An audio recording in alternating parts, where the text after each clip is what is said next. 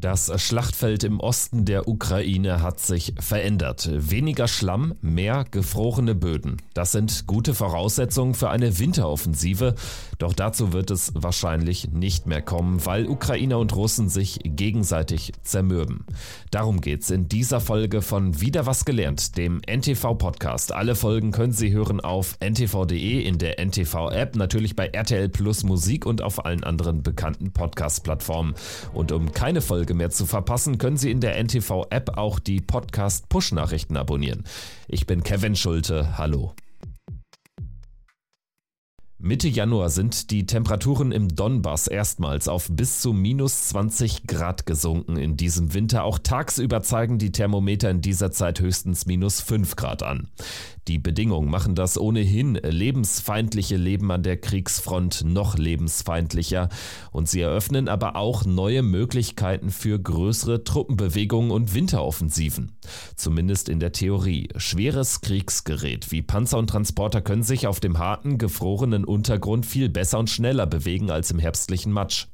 Und konstante Plusgrade sind im Osten der Ukraine in den nächsten Wochen auch nicht zu erwarten, prognostiziert NTV-Meteorologe Björn Alexander. Ja, es gab ähm, auch in diesem Jahr ähm, schon eine mildere Phase, aber momentan geht es temperaturtechnisch insgesamt ähm, auch wieder nach unten. Das heißt, ähm, nachts sowieso eigentlich durchweg Frost und auch tagsüber bleibt es eben auch immer häufiger dauerfrostig. Also insofern ähm, werden die Böden dort weiter frieren, beziehungsweise ähm, ja, bleibt der Frost einfach in den Böden. Trotzdem sind größere Offensivoperationen im Osten der Ukraine in den verbleibenden Wintermonaten unwahrscheinlich, denn die Soldaten beider Seiten gehen mittlerweile auf dem Zahnfleisch. Seit Monaten schon liefern sie sich vor allem im Donbass einen blutigen Abnutzungskampf ohne größere Verschiebung an der Front. Die Russen haben zuletzt die kleine Stadt Soledar eingenommen und versuchen nach wie vor auch das deutlich größere Bachmut zu erobern. Eine größere Offensive sei darüber hinaus aber derzeit nicht zu erwarten, analysiert Sicherheitsexperte Nico Lange bei NTV. Russland hat jetzt fünf Monate benötigt, um eine Kleinstadt mit vorher 10.000 Einwohnern namens Soledar zu erobern. Also ich denke, wir dürfen nicht so eine mythologische Gefahr aufbauen, dass Russland noch irgendwelche riesigen Kräfte bisher zurückgehalten hätte, um damit noch weiter zu eskalieren. Wir sehen die militärische Leistungsfähigkeit der russischen Streitkräfte in der Ukraine. Die haben große Schwierigkeiten. Deswegen ist es ja jetzt so wichtig, die Ukraine zu unterstützen, damit sie diesen Krieg beenden kann, bevor Russland langfristig neu produziert, sich neu aufstellt äh, und neue Angriffe starten kann.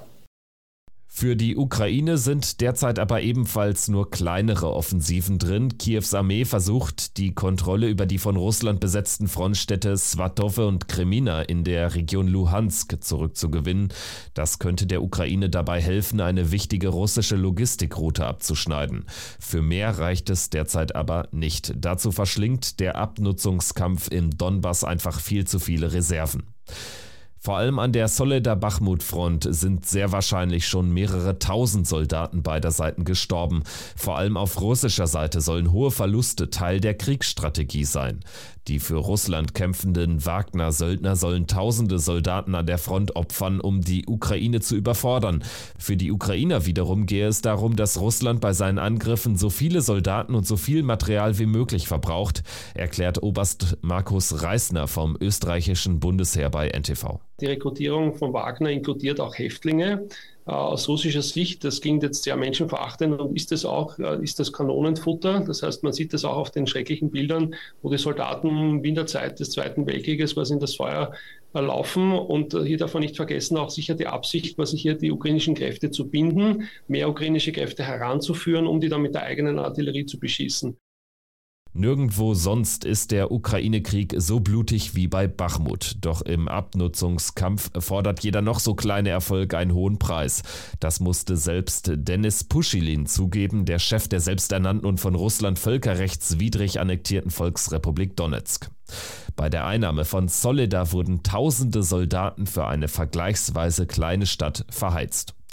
Das schränkt die Offensivmöglichkeiten ein, ganz egal ob der Boden gefroren ist oder nicht. Der Faktor Mensch ist viel wichtiger als die Fahrzeuge, die sie im Winter bewegen können, hatte Ed Arnold bei Bloomberg erklärt. Je eisiger das Wetter, desto eher könnten Moral, Mobilität und Logistik auf der Strecke bleiben, so der ehemalige britische Offizier. Und die Wetterbedingungen im Osten der Ukraine sind mit denen in Deutschland nicht zu vergleichen, macht NTV-Meteorologe Björn Alexander deutlich. Also wenn man mal so in die Daten reinguckt, also es gab einige mildere Phasen, aber man muss auch sagen, äh, der Winter hat da natürlich auch schon ähm, ja, ziemlich heftige Auswirkungen gehabt. Das heißt, es waren auch sehr viele auch extrem kalte Phasen, auch mit zweistelligen Minusgraden, vor allem nachts dabei. Ähm, also ein, ein, durchaus härterer Winter natürlich, äh, was die Temperaturen und auch die Bedingungen angeht, als bei uns beispielsweise in Mitteleuropa oder in Deutschland. Sehr niedrige Temperaturen machen Offensivoperationen nur theoretisch einfacher. In Wahrheit hätten die Verteidiger einen Vorteil, sagt Ed Arnold. Wer in der Defensive ist, könne sich leichter einen Lebensmittelvorrat zulegen, weil man sich nicht oder kaum bewegen müsse. Bei einer vorrückenden Truppe ist das anders. Soldaten in der Offensive müssten laufend an sich verändernden Orten versorgt werden. Das erschwert natürlich die Logistik. Vor dem Frühjahr ist also keine größere Offensive zu erwarten. Bis dahin werden sich Ukraine und Russen an der hunderte Kilometer langen Front im Donbass weiterhin aufreiben. Und weiterhin eisige Temperaturen sind absolut möglich, berichtet Björn Alexander. Ja, wettertechnisch haben wir so, so zwei unterschiedliche äh, Prognoseansätze. Wir schauen da ja in die experimentelle Langfrist rein. Das heißt, es geht so ein bisschen ab natürlich von dem, was wir als normale Wettervorhersage kennen. Und da gibt es einmal die Prognosen des amerikanischen Wetterdienstes.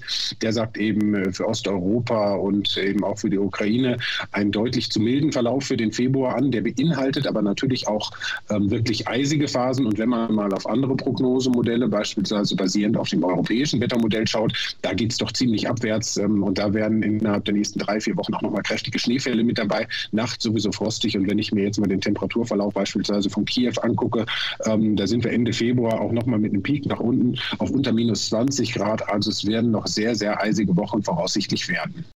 Beide Seiten können derzeit aber ohnehin keine größeren Offensiven starten. Die Ukraine hoffen weiterhin darauf, erstmal westliche Kampfpanzer zu bekommen. Die Russen spielen nach Ansicht von Militärstrategen auf Zeit, um neue Soldaten mobilisieren und dann im Frühjahr einen größeren Angriff starten zu können. Das war wieder was gelernt mit einem Blick auf das Wetter und seinen Einfluss auf das Kriegsgeschehen in der Ukraine. Danke fürs Zuhören. Ich bin Kevin Schulte. Bis zum nächsten Mal. Machen Sie es gut. Tschüss.